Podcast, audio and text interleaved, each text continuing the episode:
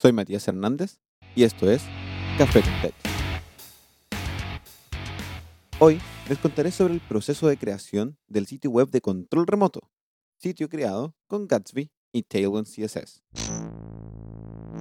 Bienvenido a Café con Tech, en donde te cuento de tips, tricks, noticias y otros temas del mundo del desarrollo de software durante tu coffee break. Si eres nuevo aquí, considera suscribirte.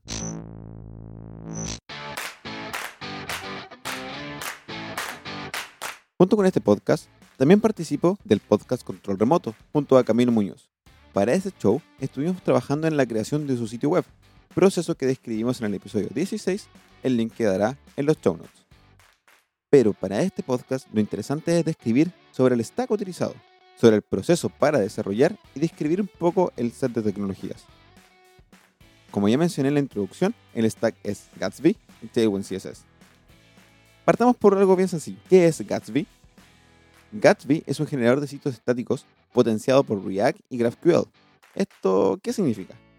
Básicamente es un sistema que mezcla lo mejor de React, Webpack, React Router, GraphQL para proveer una disfrutable experiencia de desarrollo.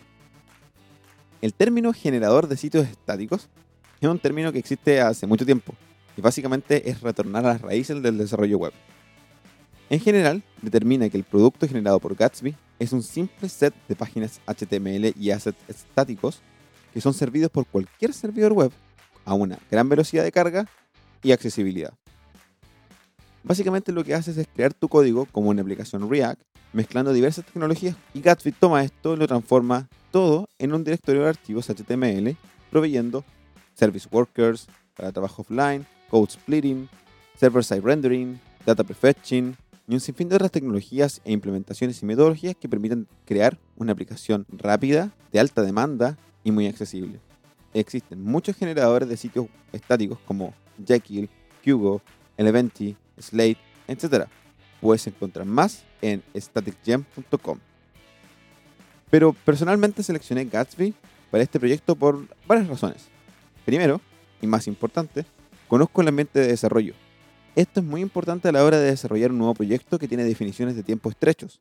Conocer la tecnología, lo que no incrementa la curva de aprendizaje, te permite desarrollar mucho más rápido. Además, la forma en que Gatsby utiliza GraphQL para su capa de datos. Gatsby está hecho para obtener datos desde cualquier fuente de datos, archivos Markdown, JSON, APIs externas, algún CMS como WordPress, Sanity, Forestry, etc. Y en tiempo de compilación, crea un servicio GraphQL interno que provee todos estos datos para ser consumidos por sus componentes React. También en tiempo de compilación, creando páginas estáticas con datos disponibles. También para mí es muy importante la riqueza del ecosistema de la herramienta que seleccionas. Y Gatsby tiene una gran comunidad produciendo plugins para diferentes necesidades y una gran documentación. Otro punto importante es la flexibilidad ofrecida para agregar nuevas capas de datos. Gatsby ofrece una interesante API de plugins bastante simple que permite desarrollar soluciones personalizadas. Y finalmente, la velocidad de desarrollo. Crear un sitio web estático con Gatsby es muy rápido, sobre todo por la posibilidad de utilizar Markdown para crear páginas de forma inmediata. Otro aspecto importante de la creación de un sitio web es la implementación del diseño, por lo que la decisión de la metodología o tecnología para implementar ese diseño es primordial. En general, un diseño es implementado utilizando CSS, pero CSS es un lenguaje complejo que fácilmente se torna poco mantenible, poco legible y básicamente espagueti. Y para ello, para resolver estos problemas, se han desarrollado diferentes metodologías y tecnologías, comenzando por algunas más sencillas que son básicamente convenciones, estructuras como BEM y SMAX, o implementaciones de lenguaje de preprocesado como LESS y SAS, o soluciones más complejas como CSS en JS, cuya solución más conocida es la estructura Styled Component. Una solución para CSS que había llamado mi atención por un tiempo es Tailwind. Tailwind es una librería de CSS, pero completamente diferente de otras librerías como Bootstrap, Foundation, Semantic, etc. Es una librería que no provee componentes, sino que te provee de utilidades. Estas utilidades son clases sencillas o atómicas, como márgenes, tamaños, padding, fuentes, algunas clases de layout como flex, grid, etc. En palabras de Adam Waydan, su creador, Tailwind es una librería de utilidades agnóstica. ¿Agnóstica a qué? Agnóstica a los frameworks, a las herramientas de desarrollo. Puedes utilizar cualquier tecnología con Tailwind. Puede funcionar con cualquier herramienta, sea esta Angular, React, Vue, Svelte o simplemente plain old JavaScript. No tiene un tema predeterminado, no hay componentes UI incorporados, no tiene una opinión de cómo debe verse la página web, no impone decisiones de diseño, no tiene widgets prediseñados, pero permite un alto nivel de configuración por medio de extensiones e incluso la posibilidad de utilizar plugins post-CSS para hacer técnicamente lo que quieras.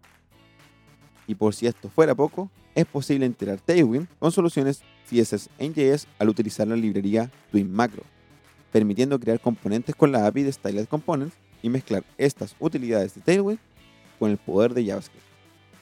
Personalmente mi elección aquí fue utilizar Emotion.js como engine para CSS.